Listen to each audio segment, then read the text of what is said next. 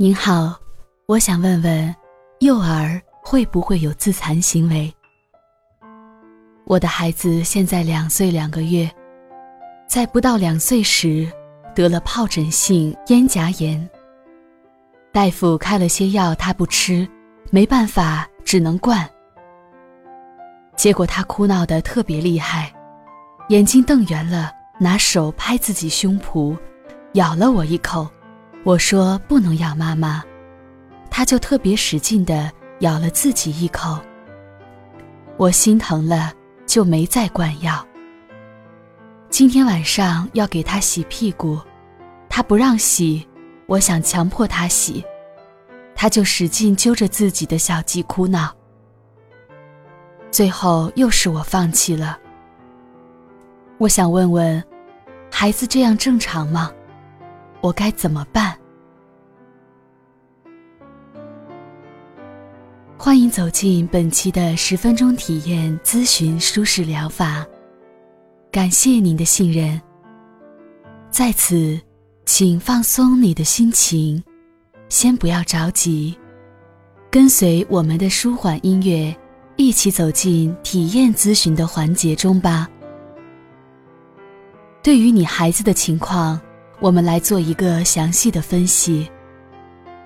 婴幼儿由于语言表达发展跟不上情绪体验和愿望诉求，无法有效的宣泄自己内心的压抑，所以心理问题更多的以行为问题为主，如多动、缄默、多语动作、攻击和退缩等。这些问题通常和家庭教养方式、父母关系状态有关。你的孩子刚刚出现自我攻击行为，你就意识到问题的严重性，立即寻求帮助，这是非常非常值得肯定的。孩子初期出现表达障碍、出现情绪压抑，能及时得到有效的疏导，对孩子的成长至关重要。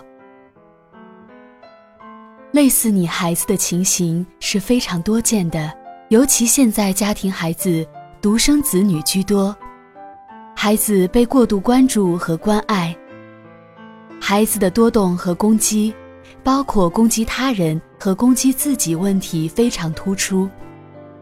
有的孩子只要没有立即满足自己的要求，就会立即撞墙、跌倒、用力打头、咬自己胳膊等。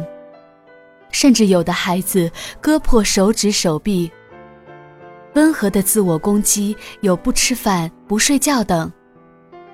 父母或主要抚养人在孩子第一次出现这种现象的时候，就要立即警惕，绝不能掉以轻心。可以采取保护和疏导并行的方式，控制行为的反复发生，以免愈演愈烈。而且幼儿对伤害后果没有足够的认识，有时候会真的造成无法挽回的恶性创伤。保护只确保不形成身体上的严重伤害，比如打头的孩子立即抓住他的手，咬自己的孩子立即用毛巾做隔离，揪生殖器时也要抓住他的手，同时。不合理的要求仍然不立即给予满足，在他的行为受到限制的情况下，他的情绪也因时间的推移得到了消耗。过了那个极端的点，再进行疏导。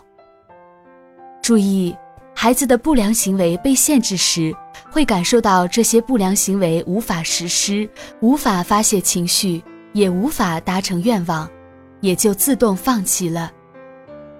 有一个孩子通过四个小时的哭闹，也没能让父母妥协，后来再也没有发生这样的事情。而且在其他孩子哭闹时，他还走过去拍拍哭闹的孩子的肩膀，说：“别哭了，没用的。”疏导只当孩子安静下来之后，用轻柔的声音说出孩子的感受。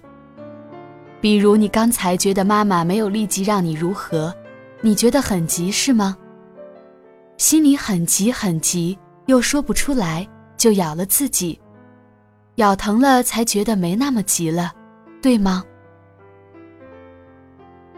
先说出孩子的感受，让他知道妈妈是懂得他的意思的。接着再把限制他手脚的原因告诉他，然后再对他讲合理的要求是什么，不合理的要求为什么妈妈不满足。要相信孩子的理解能力，只要抚养人耐心陪伴，详细的诉说，就会达成共识。